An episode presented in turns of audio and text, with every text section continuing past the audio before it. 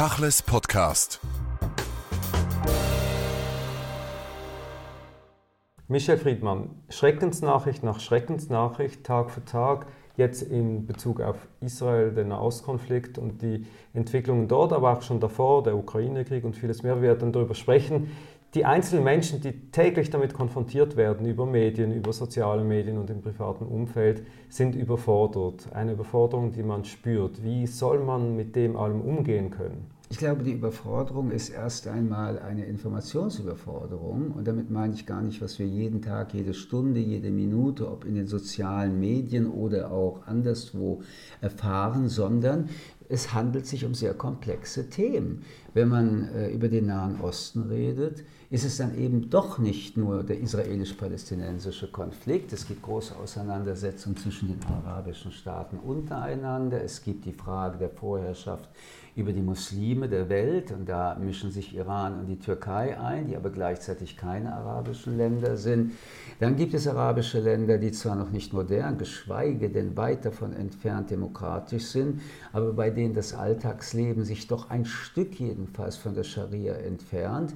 Das maximale Beispiel ist Dubai. Das muss für die Mullahs ein Ort der Sünde sein. Eigentlich müssten sie dort eingreifen, weil Muslime nicht mehr ein muslimisch anständiges Leben leben. Und dann kommt natürlich auch noch dazu, dass man die Weltmächte betrachten muss. Äh, Russland ist immer noch in Syrien und hat äh, diesen Diktator Assad, der einer der größten Kriegsverbrecher der Gegenwart ist, unterstützt, der das eigene Volk mit Giftgas beschossen hat. Und wir sehen es ja gerade in diesen Tagen, Amerika, die Schutzmacht Israels, der größte und wichtigste Verbündete, die wiederum aber zwischen den Großmächten unterschiedliche Interessen haben. Ich könnte jetzt weitermachen und für jedes dieser einzelnen Punkte müsste man sich wirklich einlesen, einarbeiten. Das ist unzumutbar für die meisten Menschen.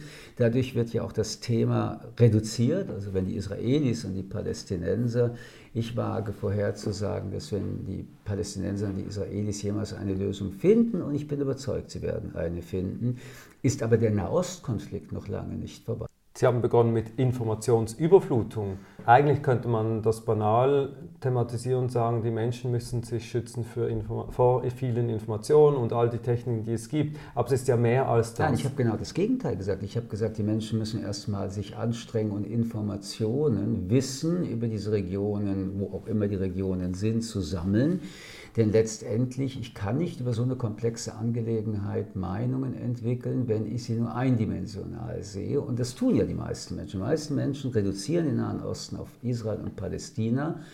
Aber das reicht eben nicht aus. Auch jetzt, dieser Krieg ist eben nicht nur ein Krieg der Palästinenser und der Israelis, sondern es ist ein Krieg, an dem der Iran maßgeblich, allerdings feige, versteckt von hinten all diese Milliarden organisiert hat. Sie hat äh, die Hamas finanziert, sie äh, finanziert 50.000 Kämpfer äh, der Hezbollah im Libanon. Sie baut Infrastrukturen, sie liefert Waffen. Und der Angriff der Hamas ist nicht unbedingt ein Angriff, der für oder von den Palästinensern kommt, wenn man sich die Charta der Hamas anschaut, das ist die Vernichtung Israels und das ist die Vernichtungsfantasie der Juden. Acht Millionen mindestens sind Juden in Israel, aber gleichzeitig die Errichtung eines islamistischen Staates. Also nicht eines palästinensischen, sondern ein islamistischer Staat. Oder, wenn es einer wäre, ein palästinensischer, müsste er ein Klein-Iran werden. Ähm, die Hisbollah ist eigentlich die wirkliche Macht im Libanon. Sie ist die einzige, in Anführungsstrichen, Armee, eine Terroristenarmee. 1500 Raketen alleine, mindestens haben sie äh, bei sich äh, da. Beide haben ähm, Städte unter den Städten gebaut, in äh, tiefen Gegenden, ähm, unterirdisch, die man nicht sehen kann.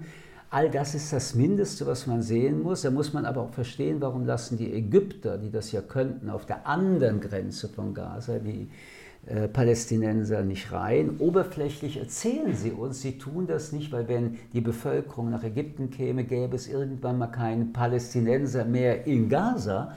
Aber in Wirklichkeit haben sie dieselbe Unlust, Palästinenser bei sich zu haben, wie es früher die Jordanier hatten oder aber auch eben der Libanon, weil sie Angst haben, dass dadurch Gewalt entsteht, sowohl in Ägypten als wiederum aus Ägypten und das neue Konflikte hervorrufen muss. Also deswegen noch einmal, all das, was ich jetzt auch andeute, du musst diese Informationen haben oder du bist nicht in der Lage, äh, substanziell die Informationen, die wir jetzt im Tagesgeschehen bekommen, die ja auch unendlich viele sind, überhaupt in dem Zusammenhang mit einzubinden. Also bleibst du irgendwo immer hängen und hast das gehört und jenes gehört, aber du kannst es nicht einordnen. Und deswegen plädiere ich bei diesen komplexen Situationen, sich ein bisschen anzustrengen. Man muss jetzt deswegen nicht studieren, an die Uni gehen, aber sich ein bisschen zu konzentrieren und die Zusammenhänge zu lernen.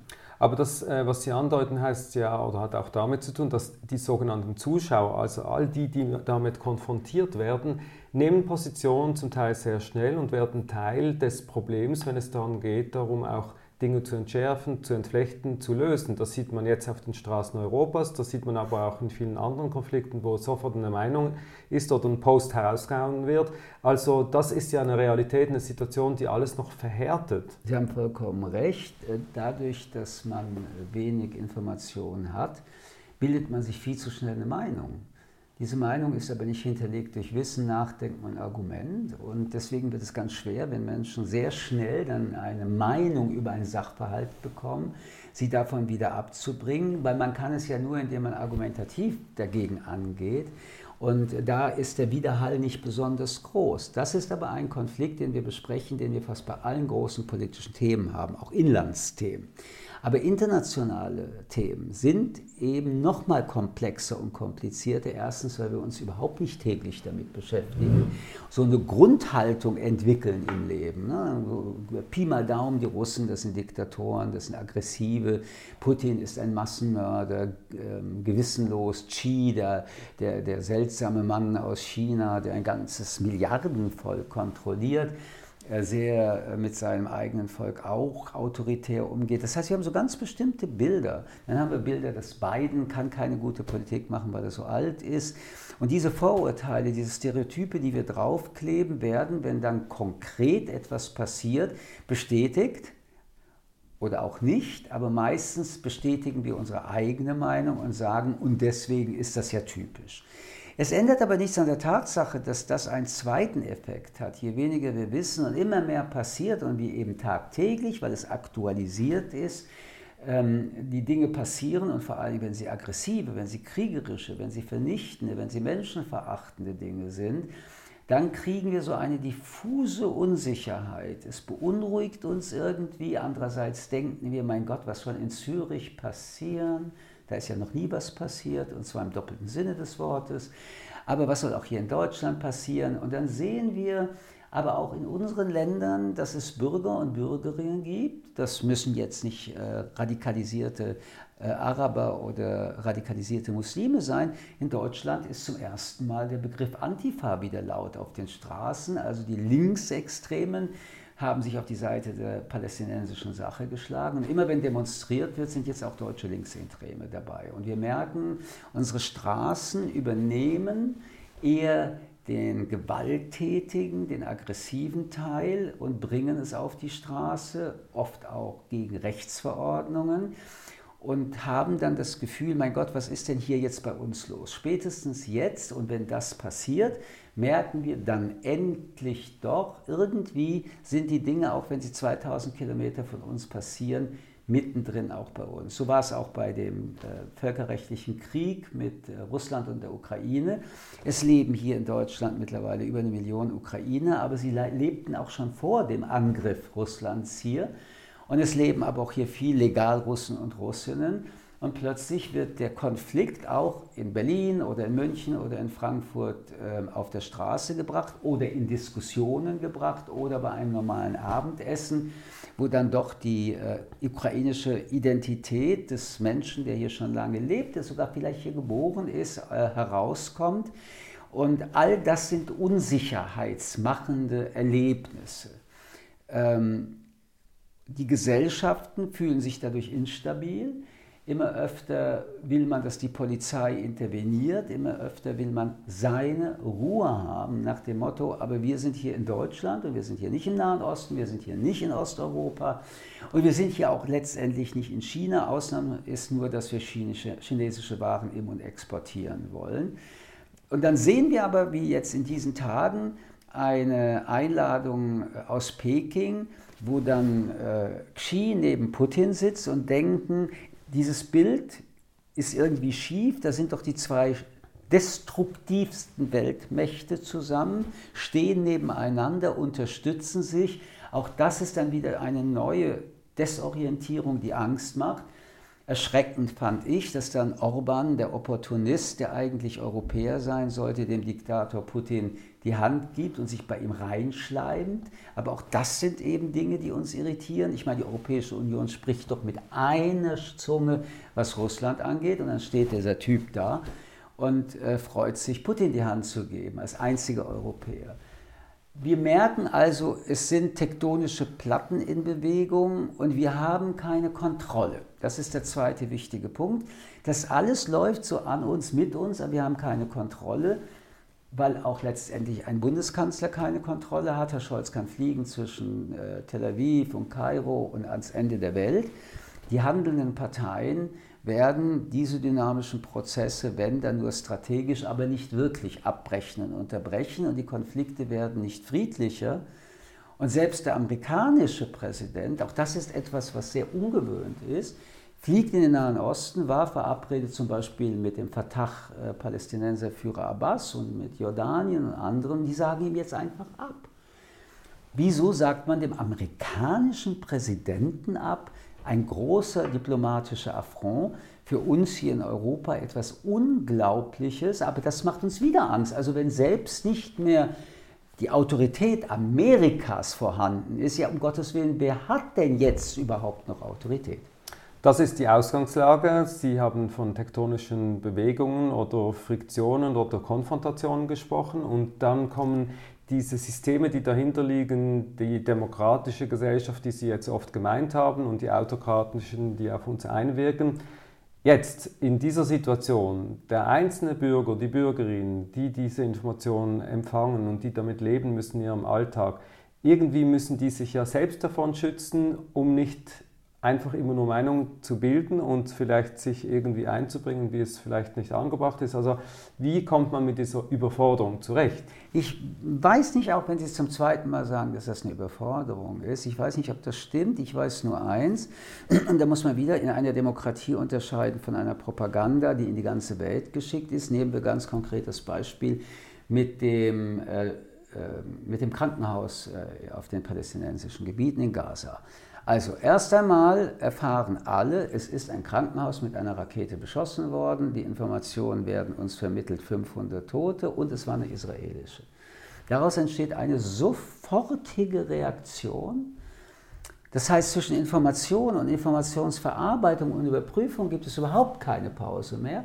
Und in der ganzen Welt wird also sowohl von seriösen Medien wie aber auch Propagandamedien ähm, gesagt, erstens Krankenhaus, zweitens 500 Tote, drittens ähm, eine israelische Ra Rakete. Das sind drei Tatsachenbehauptungen. Da geht es nicht mehr um die Meinung. Ein paar Stunden später erfahren wir, dass man jedenfalls daran zweifeln müsste, denn alle Bilder zeigen, dass, das, dass der Parkplatz äh, vernichtet ist, aber irgendwie steht das Gebäude. Dadurch muss man die äh, Anzahl der Toten überprüfen und ein paar Stunden später hören wir wieder, nein, es war gar keine israelische Rakete, kann jedenfalls keine gewesen sein sollen. Denn es fehlen so logistische Punkte, wie wenn eine Rakete wirklich tatsächlich kommt, gibt es einen Krater. Aber da gibt es keinen Krater. Also wenn es keinen Krater gibt, muss es ein Rohrkrepierer gewesen sein. Und siehe da, die Information, die wir jetzt bekommen, ist, dass eine äh, Rakete, die von Gaza weggeschossen ist, implodiert ist und wahrscheinlich runtergefallen ist. Aber wo sind die 500 Tote?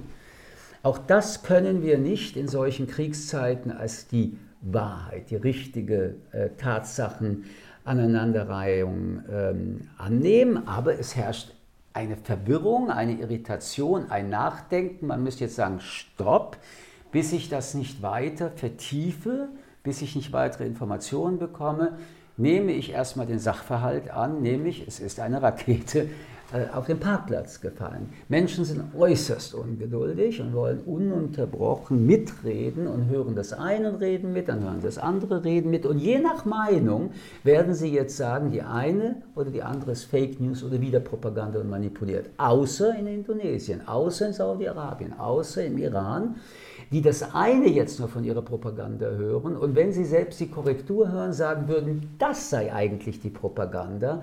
Dadurch entstehen unendlich wieder dynamische Prozesse, die eigene neue Prozesse hervorrufen.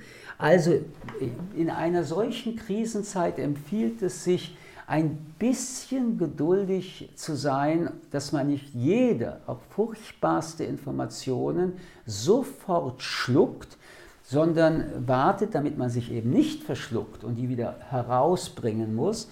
Aber Menschen, wie gesagt, sind ungeduldig. Und sie sind deswegen ungeduldig, weil sie durch die sozialen Medien sich ununterbrochen im Augenblick der Meldung schon wieder mit irgendeinen Chatgruppen und andere unterhalten wollen.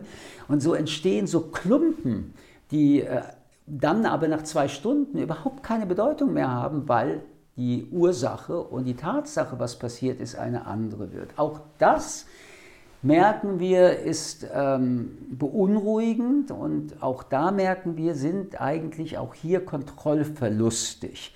Die größte Kontrollverlustigkeit haben wir aber auch, je nachdem, wo wir engagiert sind.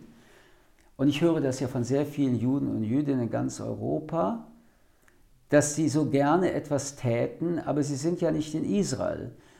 Und würden sie denn nach Israel gehen? Und wenn sie nicht nach Israel gehen, haben sie ein schlechtes Gewissen. Dann wollen sie aber Israel umso mehr in der Diaspora unterstützen. Aber wie soll ich es tun? Ich verstehe nicht genug, außer dass ich jetzt Parolen auch wieder herausgebe. Und das war am Anfang auch ganz wichtig. Aber mittlerweile müssen sie sich mit ihrem Makrokosmos auch wieder unterhalten. Also es reicht nicht mehr zu sagen, Israel ist angegriffen worden und darf sich äh, verteidigen, weil ja jetzt so Begriffe wie Verhältnismäßigkeit kommt, selbst vom amerikanischen Präsidenten, weil man auch verunsichert ist von der israelischen Regierung. Hier fehlt ja auch Orientierung. Es gibt ganz große rhetorische Bilder, auch martialische äh, Bilder. Aber eigentlich ist die israelische Regierung momentan mit der Diaspora ohne jegliche Kommunikation. Aber man will doch so gerne. Also wird man irrationaler, man wird also emotionaler. Aber wenn man so sie aufgewühlt ist, und ich bin natürlich auch aufgewühlt, wenn es darum geht, dann fehlt die beruhigende Vernunft. Sie haben, ich habe das vorhin Überforderung genannt. Man kann nach Ihrer Analyse das dann auch Aktivismus nennen, was auch immer es dann ist in Worten. Aber die Situation, die Sie ja sehr gut aufgebröselt haben als Anwalt, der Sie sind, wie man zum Beispiel reagiert auf so einen Raketenbeschuss eines Spitals und so weiter, äh, man kann es vielleicht jetzt im Moment nicht beantworten. Der Aktivismus geht aber dahin, dass man eben in den Chats im Social Media schon aktivistisch aktiv wird und darauf Einfluss nimmt. Lassen Sie uns in dieser Situation über die Medien sprechen. Bevor wir das tun, würde ich gerne eins ergänzen. Die ganz große diffuse Irritation oder sie wird bald zur Angst ist, wir sehen, wie diese Großmächte und diese Weltmächte die Welt verändern. Und wir haben, wenn wir als Menschen immer in die Zukunft denken und wenn wir jung sind, haben sie eine lange Zukunft und wenn wir älter sind, haben wir jedenfalls einige Kinder, Enkelkinder für noch mehr Zukunft. Die ganz wesentliche Frage, die Menschen brauchen, besteht in der modernen Zivilisation auf jeden Fall darin, zu fragen, kann ich in dem Land, in dem ich jetzt lebe, auch sterben? Muss ich nicht, vielleicht gehe ich weg, aber geht das? Also ist das Land mit einem inneren Frieden, einer demokratischen Zivilität, in der man sagen kann, mein Gott, okay, in 20 Jahren lebe ich ja immer noch wie Sie in der Schweiz oder ich in Deutschland. Ich mache mir darüber überhaupt keine Gedanken. Die zweite Frage ist, kann ich in Frieden leben die nächsten 30, 50 Jahre? Das war exkludiert bis weit in die 90er. Aber ich würde schon behaupten, dass viele Menschen in Europa leben, sich die Frage stellen, ob der europäische Kontinent friedlich bleibt, der Schock der Ukraine wirkt Und wenn Menschen nicht mehr das Gefühl haben oder eine Sicherheit, ich nenne das eine Scheinsicherheit haben, dass in diesen zwei Punkten, es wird äh, vielleicht äh, finanzielle Krisen geben, es wird auch ein paar Unruhen in unserem Land geben, aber alles in allem bleibt es Jahr für Jahr so, dass man eine gute Lebensqualität hat. Und damit meine ich nicht die materielle. Wenn man diese äh, Sicherheit Scheinsicherheit verliert. Und ich glaube, viele Menschen spüren momentan, dass das vielleicht eine Illusion war. Und jetzt, in diesem 21. Jahrhundert, wie versprochen von den Autokraten und diesmal ernst gemeint, ihre eigene, ihr eigener Mikrokosmos gefährdet ist, innen wie außen, dann wird es substanziell. Lassen Sie mich jetzt trotzdem zu den Medien zurückkommen. Sie sind selbst Medienschaffender. Die Medien haben eine wichtige Rolle in der Vermittlung von äh, Informationen generell, aber jetzt auch Krisensituationen wie jetzt. Man müsste jetzt äh, davon ausgehen, dass, ich sage es jetzt einfach mal, die Medien leisten eigentlich sehr viel, sehr gut in diesen äh, Tagen. Sie versuchen Hintergrund zu geben, Analyse zu recherchieren, sofern das geht und, und, und. Und dennoch ist eben das, was Sie in der Analyse dargestellt haben, der Fall, dass die Menschen eben verunsichert sind, dass die Menschen aktivistisch werden, dass die Menschen sich Meinungen bilden, dass man nicht substanziell in die Thematik reingeht. An was liegt denn das? Also Menschen bilden sich ununterbrochen Meinungen, ob die Medien gut sind oder nicht, ob es auch keine gäbe. Sie kriegen irgendetwas erzählt oder sie sehen etwas und bilden sich Meinungen. Wir bestehen momentan in der Medienwelt aus über 50 Prozent aller Meldungen, was Kriege angeht. Und zwar Kriege, die uns betreffen. Also wir sind jetzt nicht im Jemen, wir sind jetzt nicht in irgendeinem Land in Afrika, sondern wir sind eigentlich in Europa im Nahen Osten. Und der heißt nicht umsonst Nahe Osten. In diesen Bereichen sind wir ja schon längst erschüttert. Wir haben die Türkei, wir wissen, dass dort drei Millionen Flüchtlinge leben. Die Türkei ist eine Autokratie, wenn nicht eine Diktatur geworden. Sie war demokratisch, jetzt nicht mehr. Erdogan ist ein Spieler, ein Lügner und ein Spieler. Er kann nur überleben, weil er immer wieder Emotionen hochruft und Feindesbilder baut. Der Iran ist ein äh, dramatisch furchtbares Regime. Das haben wir letztes Jahr gelernt, indem man gesehen hat, wie diese Frauen, die kein Kopftuch tragen wollen, von brutaler Geheimpolizei und Polizei gejagt wurden. Das heißt, da sind schon einige Dinge gesetzt. Wir haben die Thematik, dass Menschen flüchten. Das ist ein Thema, das uns seit Jahren begleitet und uns äh, jedenfalls den meisten Menschen eher störend wirkt als äh, angenehm. Und wir haben jetzt einen Ukraine-Krieg, der auch mittlerweile ins zweite Jahr, Ende des zweiten Jahres bald kommt. Wir sehen also permanent auch Bomben, wir sehen zerstörte Städte, wir sehen tote Menschen. Jetzt kommt das wieder dazu.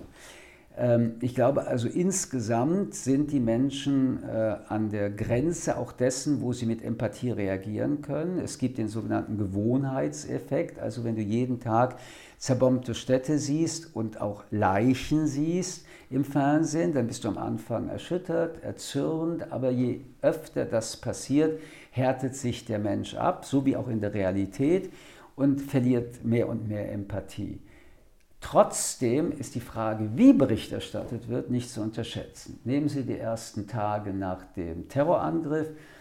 Der Fokus war auf Israel, die Menschen in Israel, Interviews mit den Menschen in Israel, mit ein paar Opfern, die überlebt haben, die ähm, Beobachtung war deutlich in diese Richtung gesetzt. Spätestens als die Israelis ihre ersten Gegenmaßnahmen kriegerisch gemacht haben, sah man schon, dass die Zahlen verglichen wurden. Also die Palästinenser meldeten 2000 Tote. Man merkte also, dass auch Leid dort entsteht, wobei wir überhaupt nicht jetzt diskutieren, welcher Leid und warum und weshalb. Menschen sehen dann jetzt auch wieder Tote und auch wieder Zerstörung und werden immer bewusst oder unbewusst vergleichen, äh, was da abgeht. Und äh, wenn man ähm, sich vorstellt, dass das sich fortsetzt, kommen dann andere Fragen wieder in den Vordergrund, nämlich Fragen, die bisher keine Rollen spielten, wie das Thema Palästinenserstaat, wie sind die Palästinenser bisher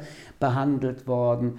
Das heißt, der Fokus auf die ersten Opfer mit der eindeutigen auch, das muss man jedenfalls den wichtigen Medien zubilligen, eindeutige Einordnung, eindeutige Meinung dazu, eindeutige auch Beschäftigung damit, wird jetzt verbreitert. An der Verbreiterung wird Israel immer mehr leiden, weil jetzt Tag für Tag für Tag für Tag in Aktualität und Vorwegnahme Bilder entstehen. Und diese Bilder erschüttern Menschen auch. Also wenn man jetzt vergessen würde, man wüsste gar nicht, welche Länder das sind, dann weint mein Herz um Kinder im Land A, aber mein Herz weint auch für Kinder im Land B. Dass man jetzt über Verteidigung und Angriff redet, das sind kriegerische Selbstverständlichkeiten, du darfst dich verteidigen. Aber es sieht ja jetzt so aus, als ob du angreifst. Und deswegen sind Medien gerade in Kriegsberichterstattungszeiten immer begrenzt und werden es nie schaffen, abzugleiten und abzuzeichnen, was dann in diesen Regionen tatsächlich passiert. Ein letztes, Sie kaufen die Zeitung, von der Sie wissen, dass Sie Ihre Meinung bestätigen. Und Sie schauen die Nachrichten im Fernsehen, die das tun, oder Sie schauen sie, weil Sie immer sagen, die manipulieren, sie sind nicht meiner Meinung. Einige machen das mittlerweile aus masochistischem Spaß, um sich danach unendlich aufzuregen, wie unausgeglichen die Medien sind. Aber solange es eine Pluralität von Medien gibt, ist es the name of the game. Und jetzt nach all diesen Nachrichten der letzten Tage, der letzten Woche, gab es ja noch die gute Nachricht, die jetzt auch schon fast wieder untergegangen ist. Es gibt, oder es zeichnet sich ab, es, zeichnet sich ab, es gibt einen demokratischen Regimewechsel in Polen. Das ist aber fast wieder untergegangen. Das muss untergehen, weil der Krieg im Nahen Osten eine auch zu Recht wenn Sie Nachrichten machen als internationale Nachrichten, eine Dimension hat, die von einer ungeheuren weiteren Gefahr für den Frieden auch in Europa ist. Und deswegen hat es auch die Dimension. Beide Kriege, sowohl der brutale Angriffskrieg von Putin mit Soldaten, als auch der asymmetrische Terroristenkrieg der Gaza mit dem Potenzial von Hisbollah und im Hintergrund Iran, können die europäische geopolitische Lage verändern. Und deswegen sind alle anderen Nachrichten nicht mehr auf eins. Selbst der Krieg in der Ukraine ist in Deutschland jedenfalls unter ferne Liefen, unter Routine runtergefallen.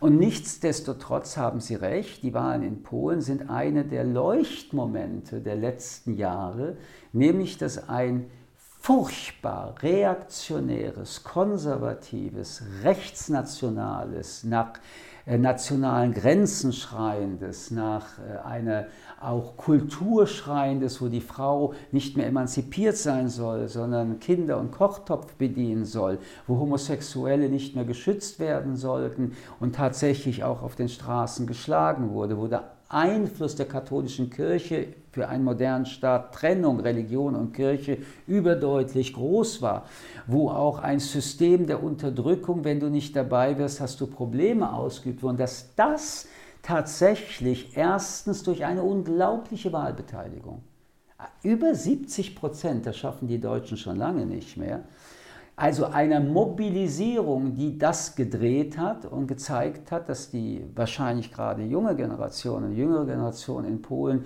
ihre Zukunft so nicht sehen will, das ist grandios und das ist großartig. Und so ein Regimewechsel ist nur möglich in einer Demokratie. Und ähm, schon nicht möglich in Polen, das, äh, in, in, in Moskau. Das alles ist ja eine Demokratieunterstützung. Sie können eine Regierung, die übrigens auch glaubte, auf Ewigkeit regieren zu können, Sie können eine Regierung mit ihrer Stimme abwählen. Ich finde, das ist sowas von großartig. Abgesehen davon finde ich auch die Entscheidung der Wahl großartig. Und mit dieser guten Nachricht entlassen wir die Leute ins Wochenende. Michael Friedmann, vielen Dank für das Gespräch. Ich danke Ihnen.